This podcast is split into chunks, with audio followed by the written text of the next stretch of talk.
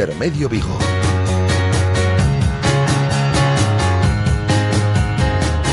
Rafa Valero.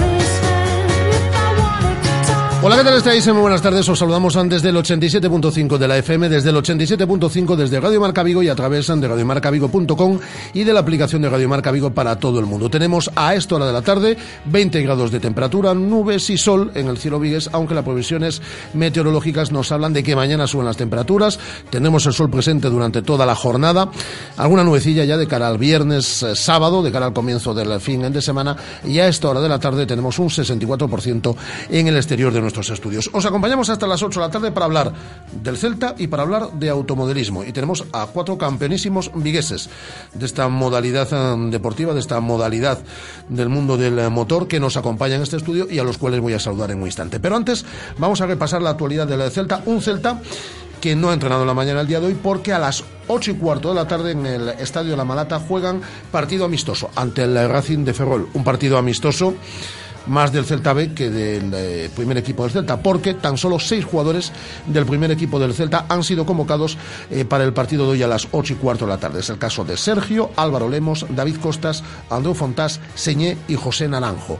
Los otros doce jugadores de la convocatoria son futbolistas del filial. Ya sabéis que hay nueve internacionales, otros jugadores que tendrán descanso en el día de hoy. El amistoso da comienzo, como digo, a las ocho y cuarto de la tarde. Por cierto, mañana estará con nosotros en estos micrófonos José Naranjo. Vamos a hablar con un futbolista que está teniendo poco protagonismo en el comienzo de temporada. Tan solo está jugando en Europa League. Mañana nos acompaña José Naranjo y, como siempre, la entrevista la hacemos entre todos. Ya tenemos activado un hashtag en nuestra cuenta en Twitter, en arroba radiomarca Vigo. Eh, el hashtag es Naranjo en RM Vigo. Ahí dejáis las preguntas que consideréis oportunas y mañana charlamos, charlamos con él. Por cierto, eh, este mediodía eh, ha estado con nosotros José Méndez, el presidente de la Federación de Peñas del Celta. Había muchas cosas que apuntarle, no había hablado hasta el momento José Méndez de todo lo que ha sucedido, de todo lo que está sucediendo en torno a la venta del Celta, ese grupo inversor chino. Pepe Méndez, presidente de la Federación de Peñas, decía en estos micrófonos de Radio Marca Vigo estar preocupado por la falta de información y por la incertidumbre. Sí, claro que preocupado, non, mas xa non que preocupado, incertidume, non, e sobre todo o medo do que poida pasar, non é o medo, sempre se dice o refrán, non, que vale máis malo coñecido que va por coñecer. Entonces, bueno, pues a xente que está inquieta sobre todo pola falta de información, non? Que é o principal inconveniente que temos agora mesmo.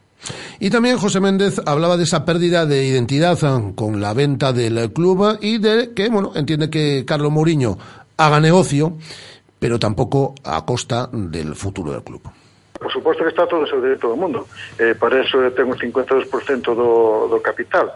E, por suposto, eh, independentemente penso que eso nadie eso nadie yo, yo, yo reclama ni, ni, yo, ni lle vai dicir nada por eso ¿no? ni vai botar en cara a cuestión é as formas e despois claro, sobre todo pues, a quen yo vende ¿no? porque bueno, eh, non sei, igual ven non sei, un holding, por decir algo brasileiro non sei, por decir algo de algún país e non pasa nada, pero claro, vemos que é un holding chino que bueno, que sabemos que son especuladores de por sí xente que ven a facerse un negocio e claro, lóxicamente eso pode pode repercutir na nosa propia identidade, non? Que, no que é a identidade do Real Cruz Celta de Vigo. Eso que non máis nos poden afectar a nós, non? Las palabras de Pepe Méndez, el presidente de la Federación de Peñas, este mediodía en los micrófonos de Radio Marca Vigo. Mañana entrenamiento, último de la semana, a priori, descanso viernes, sábado y domingo, desde el lunes preparando el partido del fin de semana siguiente. Este fin de semana no hay fútbol en el Madrigal ante el Villarreal. Luego, en la parte final del programa, vuelvo a la actualidad del Celta. Lo voy a hacer con una de nuestras habituales analistas, como es Loreto Costa, la compañera de la televisión de Galicia, con la que contactaremos en la parte final del programa. Pero desde ahora y hasta aproximadamente las 8 menos 10, nos vamos a centrar en el deporte del automodelismo. Tenemos cuatro campeones, cuatro campeonísimos, y son aquí. Radio Marca, 15 años haciendo afición.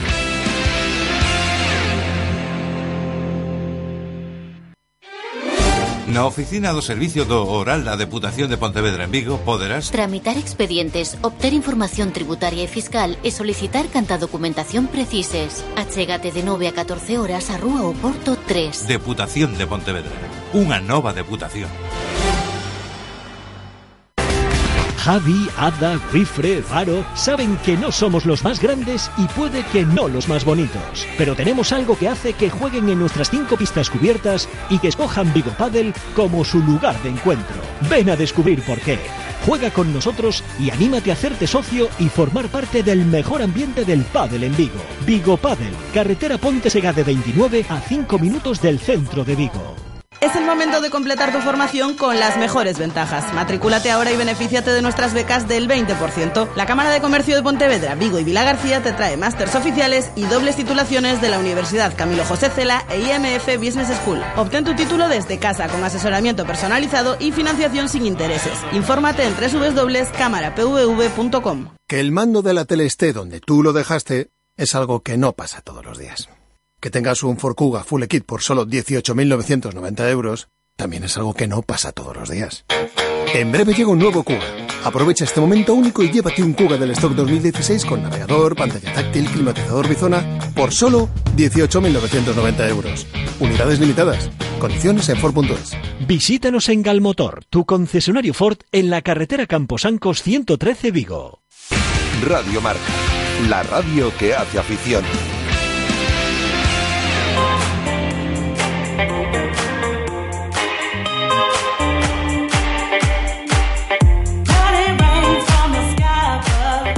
19 horas y 36 minutos, por si no lo sabéis, que si sois oyentes de Radio Marca Vigo, lo sabéis, tenemos eh, campeones de España de automodelismo que son eh, vigueses.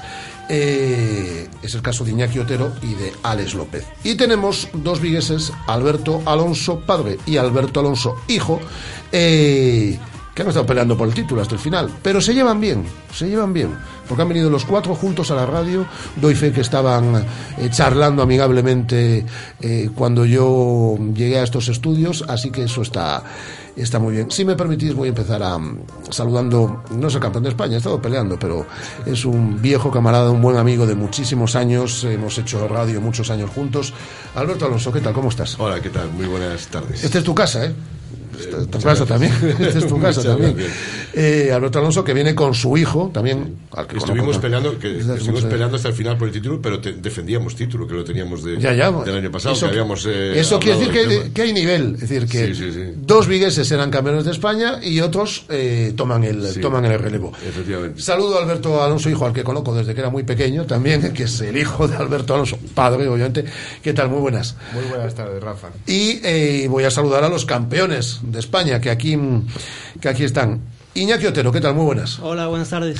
Y viene con Alex López, que es un mecánico, pero que él también compite. También compite en otra categoría que es distinta, que es de, de otra escala y de otra escala y de, de- de eléctrico en vez de ser motor de explosión como es la que estamos hablando, pero que también es de lo, de lo mejorcito de España, Alex, también con su categoría. ¿Qué tal, Alex? Muy buenas. Muy buenas tardes. Eh, campeones de España de 1 por 8, ¿no? Un 8 pista. Un ocho, El- pista. un 8 es la escala, digamos, y después eh, se clarifica un poquito más con el detalle de pista porque es de asfalto, ¿no? O sea, hay categorías después de, de todoterreno, off-road, y hay diversas, pero digamos que es la categoría reina del radiocontrol, la, la máxima categoría, los coches más potentes, los coches que llevan los motores más complicados, más sofisticados, y, y son, en, en resumidas cuentas, digamos que es la Fórmula 1 del radiocontrol. Es la categoría 1-8 pista. La Fórmula 1 del radiocontrol, que hay muy buen nivel en Vigo, obviamente, porque los campeones de España eran vigueses y el relevo lo toman, lo toman también dos vigueses y además llegasteis muy, eh, muy ajustados al final. Estaban ahí unos valencianos. Sí, había un valenciano ahí peleando que nos estaba molestando un poquito. Que quería meter la cabeza, pero rápidamente lo pusisteis. Eso lo conoce mucho Iñaki. Eso sí. A ver, Iñaki. que le complicó. Sí, porque aparte en la, en la final nosotros ya no tuvimos opciones en semifinales, nos quedamos fuera por problemas mecánicos y entonces Iñaki pues eh, ver, es, el ¿qué- que, eh, es el que pasó a la final con el valenciano y con todas las posibilidades del mundo del valenciano de ser campeón de España, que era lo más normal. ¿Qué, pasa, ¿Qué pasó, Iñaki, con el valenciano? No, bueno, él, teníamos las dos posibilidades de los que llegamos a la final. Eh, al principio hubo problemas, pero después al final de, de carrera, por diversos problemas de los primeros, tuvimos que eh, nos pudimos acercar al- a la cabeza de carrera. Eh, una duda que tengo eh, a cualquiera de vosotros dos, por ejemplo. En, tenemos, disponemos de pistas para poder entrenar en, en Vigo, porque yo siempre que me hablado de radiocontrol, de automodelismo, me viene a la cabeza, creo que como a todo el mundo, la de Samil. Samil. ¿Tenemos a mayores al- alguna más? Pues en Vigo ahora mismo no, solo tenemos a Mil y la verdad que eh, el circuito Samil sí que es un referente a nivel nacional por instalaciones, por tamaño, por el trazado, por la, por la, por la ubicación, por supuesto. Pero no, en Vigo ya no tenemos más pistas, solo tenemos esa y gracias a Dios que la tenemos. Pero tenemos la suerte de que en Galicia tenemos suerte que en Galicia tenemos por lo menos tenemos uno. En cada provincia tenemos un circuito. Cosa que en Madrid lo que supone Madrid la capital igual tienen solo dos circuitos.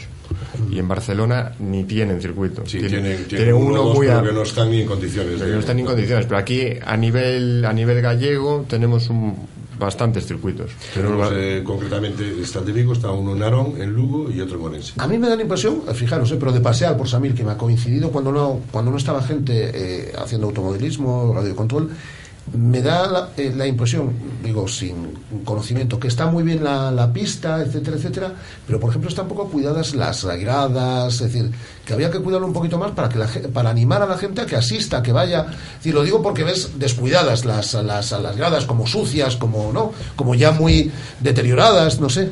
Sí, un poco pasa así. Bueno, cierto es que hace unos años se asfaltó el circuito, eh, también se pintaron las gradas, pero es lo que pasa siempre. Los amigos de lo ajeno siempre o roban o rompen y las pintan y al Es poco una zona de mucha humedad, también muy pegada Sí, a la playa. y nos las mm, enseguida aparecen pintadas, pero eh, bueno, el circuito se mantiene. La verdad que es un circuito es de los más antiguos de España, tiene cumple 30 años. Ahora piensa tú hace 30 años el radio control eh, y sí, sí, sí que es de los más antiguos de España y bueno.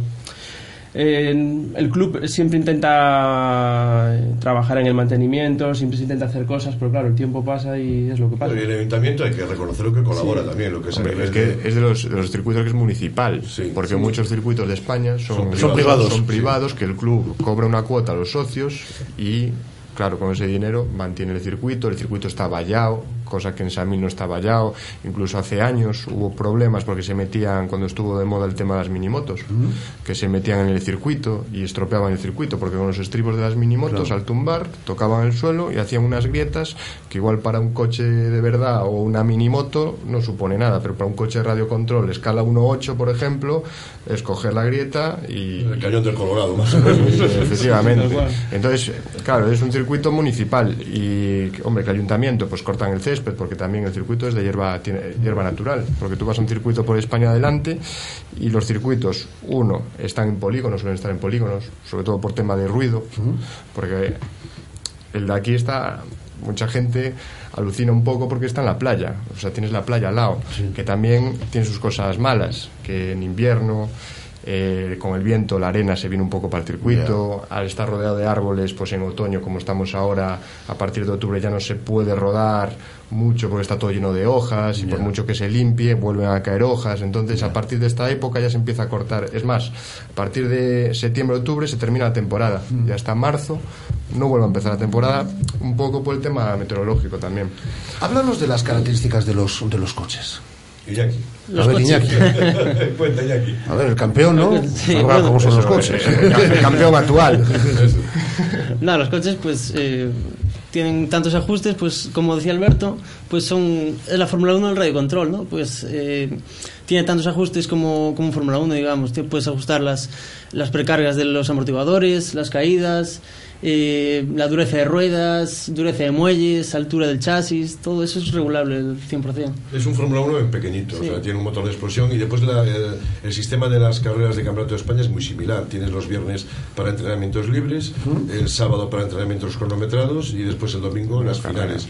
Hay una característica muy importante, que en radio control no puede haber más de 10 coches a la vez en la pista, o sea, el recorrido, la cuerda del circuito es muy corta, entonces son- se tarda 19 segundos, 20 en dar una vuelta, entonces digamos que se está doblando continuamente, ¿no? Los primeros doblan a los últimos muy pronto, entonces más de 10 coches eh, sería un caos.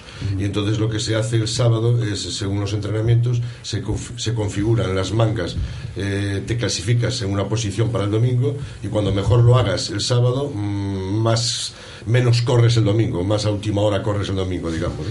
Y para entrenar, ¿cómo, cómo, cómo hacéis? Porque decía Alberto, Alberto Hijo, ahora, eh, acaba la temporada, hasta marzo nada, pero me imagino que se sigue entrenando. Eh, Aquí Sí. habrá que dedicarle unas horas a la semana, ¿no? De vez en cuando, ahora ya menos. Antes, cuando empezamos en el tema, eh, íbamos más los fines de semana, un sábado por la mañana, un domingo por la mañana íbamos a entrenar. Pero a medida que empiezas a competir, eh, no sé por qué, pero empiezas a entrenar un poco menos, te centras más cuando hay fin de semana de carrera, te vuelcas como todo en ese fin de semana, porque también las condiciones de la pista no es lo mismo, ir un sábado o un domingo a golpe de noviembre. Ese, Rafa, es como la Fórmula 1, coge grip la pista. Claro, no, no, es así. o a lo largo, es en, en una carrera, la pista va cambiando. Tú llegas un viernes, imagínate, tenemos una carrera en Madrid. Llegas a Madrid el viernes y el viernes por la mañana la pista no tiene nada que ver cómo acaba el domingo. El domingo acaba incluso, ves como la tele, en la Sí, Fórmula sí. 1, ves el, el trazado Sí, negro sí, por sí, donde sí, pasan sí, los sí. coches. Entonces el comportamiento del coche va, va evolucionando desde el viernes hasta el domingo. Entonces tú el viernes dedicas todo el viernes para buscar el setup. Es que es como la Fórmula 1 igual. Buscas todo, todo el viernes para buscar el setup del coche. eh, El setup es la configuración. Sí, sí, sí, sí, Perdona, sí, sí. La- la- no, no, no, la- no, pero está bien que lo diga porque la gente que nos está escuchando. Claro, la configuración del coche, eso es lo que utilizas todo el viernes, que es por eso son entre- entrenamientos libres. Y bueno, ya el sábado, incluso el sábado te, te cambia también la, te cambia la pista. Eh, es que influyen muchos, muchos factores. eh, La, la temperatura y el momento del día también.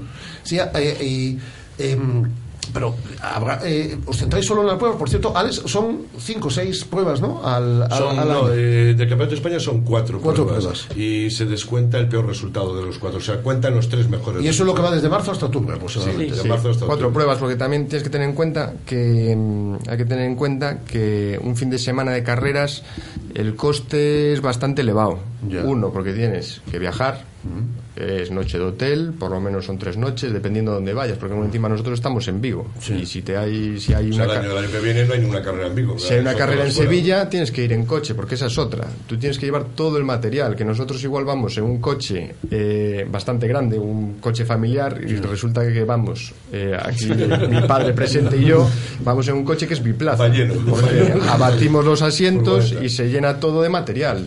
Igual lleva, sin exagerarte, 10 o 15 juegos de ruedas, No, llevas y gasolina y todo. o sea, se garrafas de gasolina, repuestos, eh, carrocerías, llevas un, un montón de material llevas detrás. Entonces, Y uno, ropa también llevas. uno, el viaje, el viaje que son, pues según si es más lejos o más cerca. Tienes más noches de hotel o menos noches de hotel, más kilómetros, menos kilómetros, que tienes que ir en coche, porque en avión te sale al final más caro, porque entre los billetes, enviar todo el material por transportista y todo te sale más caro. El avión lo cogemos cuando vamos a correr alguna carrera internacional, que hacemos alguna. Este año hemos ido a correr a Italia. ¿Vosotros hacéis también? Sí, Sí, de vez en cuando salimos de España a correr alguna internacional, pero ahí ya se No, no, complica Alex, más la cosa. Yo, Cuenta. yo- yo en, el, en el 2008 corrí, estuve en Estados Unidos corriendo en Las Vegas. Ah. Fui a correr un.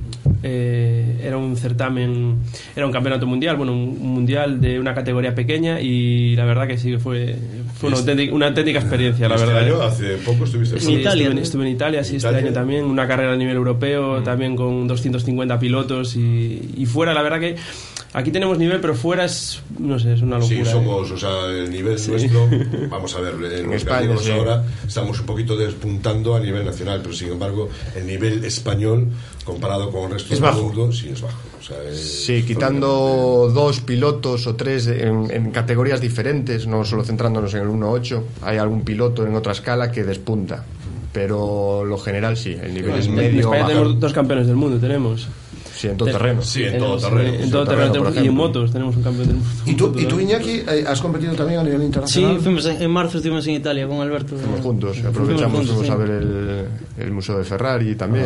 y aprovechamos Turismo y carreras. Tenemos turismo y Eh, pero yo me imagino que eso es muy bueno también para cuando uno compite en España. El, el- el- Claro, nivel, buscar nivel. un, un nivel de, de exigencia, Coges de gente nivel. puntera. Sí, sí, eso luego se, nota luego en la prueba nacional. Pero saliendo de Sí, sí, España, en Italia, sobre todo los italianos, que es donde está el máximo nivel de esto, eh, en Italia, muchos viven de esto. Muchos lo único que hacen en el día a día es estar Entrenar, es Son coches. pilotos que tienen una Pilotos nómina, oficiales. tienen una nómina a Tienen final de nómina, mes. Viven, viven de los Viven coches, de los. Entonces, ante eso no se puede competir. La última, en este último minuto que nos queda. Eh, ¿Vigo es referencia a, bueno, tenemos a los eh, pasados campeones de España y a los actuales campeones de España.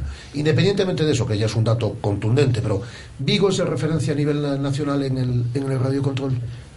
No, no lo es. Eh, la zona de Levante, Valencia, por ahí sí es un poco, hay más fuerte que aquí, un poco más, más cantidad de pilotos y más circuitos. Y también el clima les acompaña más, entonces sí que hay un poco más de afición que aquí, pero bueno, Aquí los que somos damos mucha guerra. sí, dependiendo de la categoría. También. Los de aquí somos pocos, pero buenos. Iñaki, también coincides. Sí, sí, sí, exactamente. Bueno, pues yo os abro esta ventana porque me parece interesantísimo, independientemente de las cuatro pruebas que tenemos a nivel nacional, y aquí tenéis a Alberto, que ya me va avisando además cada vez que hay, que hay, que hay algo, cada vez que tengamos una prueba a nivel nacional o que vayáis a nivel internacional, para que la gente escuche también y si hay algún patrocinador que bueno, quiera... y desde aquí, espera, déjame lanzar un mensaje a todos los que nos están escuchando, el que le guste esto y que le apetezca ir, que no lo dude, que se vaya a Mil, que puede probar y puede competir cualquiera y con poco dinero, o sea, no hace falta invertir mucho y puede estar en el circuito y cualquiera de los que están allí corriendo ayuda a la gente, colabora y animamos a que la gente participe. Se hace una categoría de iniciación también, este fin de semana pasada se, tuvimos trofeo Ciudad de Vigo en circuitos a mil y hicimos una categoría de iniciación para gente que empieza y bueno, pues, eh, se, busca cuidar también eso, que haya cantera y que empiece la gente a. Pues yo aquí eh, repito, hago esta ventana para que cada vez que eh, tengamos pruebas a nivel nacional, cada vez que vayáis a competir a nivel internacional, aquí tenéis abierta esta ventana para contarlo, para que aparezcan patrocinadores también y ayuden a, por lo menos a los viajes. esto cuesta, esto cuesta dinero. Campeones de, España, Iñaki Otero, Alex López, enhorabuena, muchas gracias por estar en los estudios de Radio Marca Vigo, Alberto Alonso padre, Alberto Alonso hijo, eh, pasados campeones de España y peleando también por el, por el título. Muchísimas gracias por acompañarnos. Gracias, Rafa. Gracias. Radio Marca, la radio que hace afición.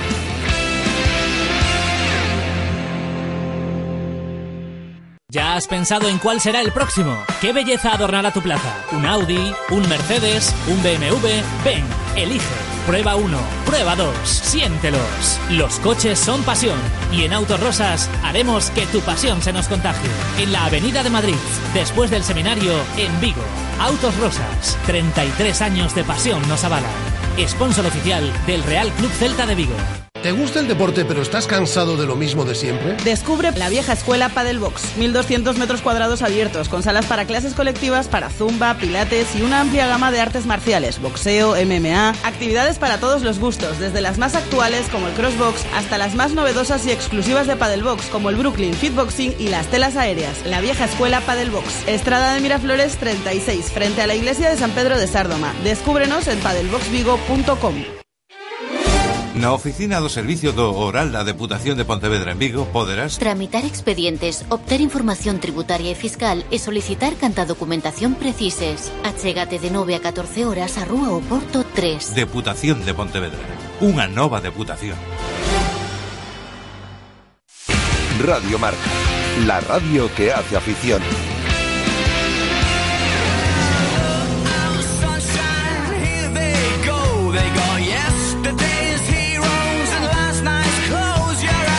19 horas y 53 minutos. Saludo a mi buena amiga Loreto Costa, compañera de la televisión de Galicia, de deportes en la televisión de Galicia, que se pasa de vez en cuando por estos micrófonos de Radio Marca Vigo para hablar y repasar la actualidad de la Celta. Hola Loreto, ¿qué tal? Boa tarde. Hola, ¿qué tal? Buenas tardes. ¿Cómo estás? Men, men. A ver, ¿qué me puedes contar dos chineses?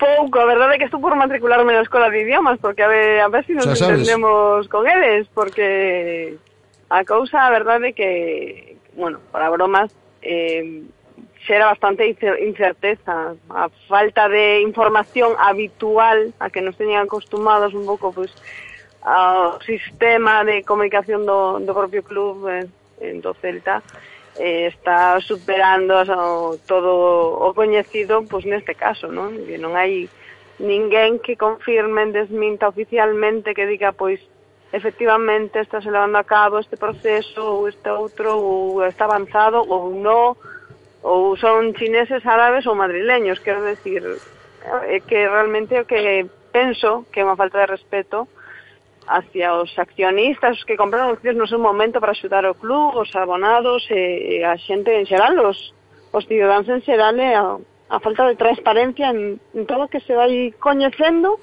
grazas en boa medida o labor dos nosos dos compañeros da prensa, porque realmente eh, pouco máis. Non, non, por parte do Celta non sabemos nada. E máis, oye, este mediodía, Loreto, falábamos con eh, Pepe Méndez Que o presidente, como ben sabes, da Federación de Peñas E falaba que hai medo, hai incertidume Hai preocupación polo que poida pasar E que a xente está fundamentalmente eh, eh, molesta con esa falta de información Que é algo perenne no Celta ao longo destes, destes últimos anos.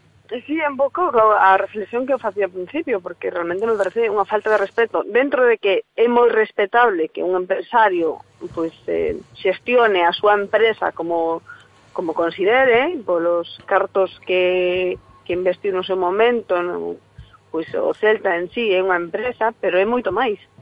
Eh, todos o sabemos, non é unha fábrica, non é como mistúranse emocións, paixóns, deporte, moitas cousas. Entonces, dentro do respetable que é que un empresario xestiona unha empresa, pareceme pouco respeto hacia os demais, hacia os afeccionados, hacia os socios, hacia os accionistas, hacia a ciudadanía, porque ao fin e ao cabo pues, tamén se están levando a cabo obras en balaídos, por exemplo, para o propio club, pois non sei, eh, que alguén, que alguén, xa non digo presidente, pero que alguén si saia eh, de un mínimo de información oficial de isto vais eh, facer ou non, ou vais facer pronto, tarde, ou como sexa.